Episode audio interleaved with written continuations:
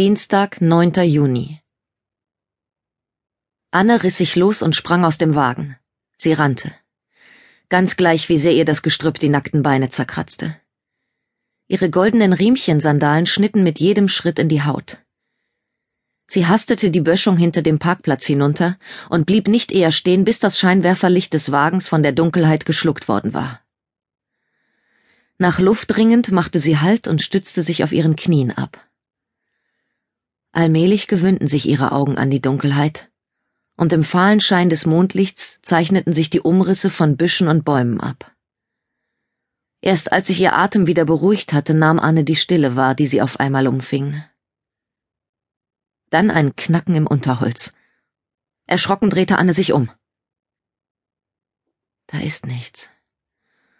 Vorsichtig tastete sie ihre Shorts nach ihrem Handy ab. Weg! Beide Hosentaschen waren leer. Mist. Anne sah zurück in die Richtung, aus der sie gekommen war. Der Forst ragte wie eine schwarze Wand hinter ihr empor. Zögerlich wandte sie sich wieder um und lief weiter bis zu einer großen Lichtung. Auf keinen Fall wollte sie Still. Wieder war da ein Knacken hinter ihr. Dieses Mal deutlich näher. Das war kein Tier. Das waren schwere, stampfende Schritte, die abrupt wieder verstummt waren. Lars? Lars? Annes Rufe verhallten in der Nacht. Wenn das wieder einer deiner schlechten Scherze sein soll, dann. Sie hielt plötzlich inne, als sie aus der Ferne einen Laut vernahm.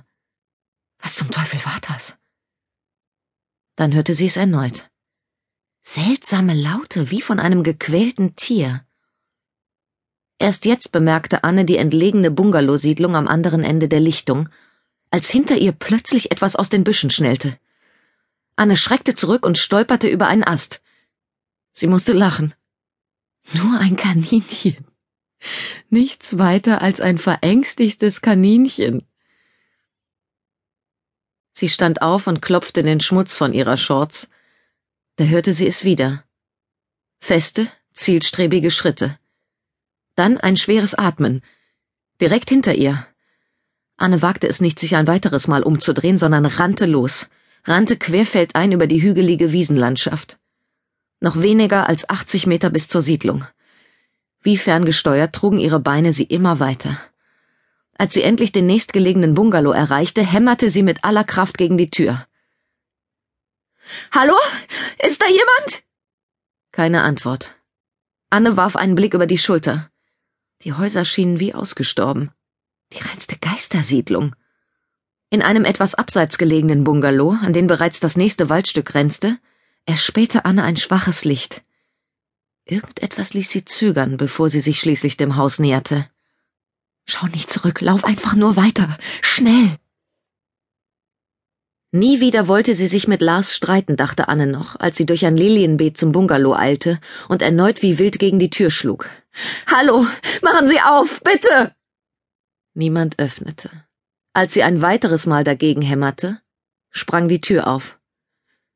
Hallo? Kann ich hier mal telefonieren? fragte Anne in den menschenleeren, kargen Raum hinein, der lediglich durch das Flimmern eines Fernsehers und das schummrige Licht einer Stehlampe beleuchtet wurde. Keine Antwort. Zögerlich sah Anne sich um. Eine notdürftig eingerichtete Küchenzeile, Kaffeebecher bis oben hin voll mit Zigarettenstummeln. Auf einem verschlissenen Sofa lagen altmodische 70er Jahre Frauenkleider und ein Kordanzug. Daneben Kinderschuhe und stapelweise Videokassetten. Und ein giftgrüner Plastikdinosaurier, der nagelneu aussah und das einzige war, das nicht hier reinpasste. Ein Telefon war nicht in Sicht. Und da war er wieder.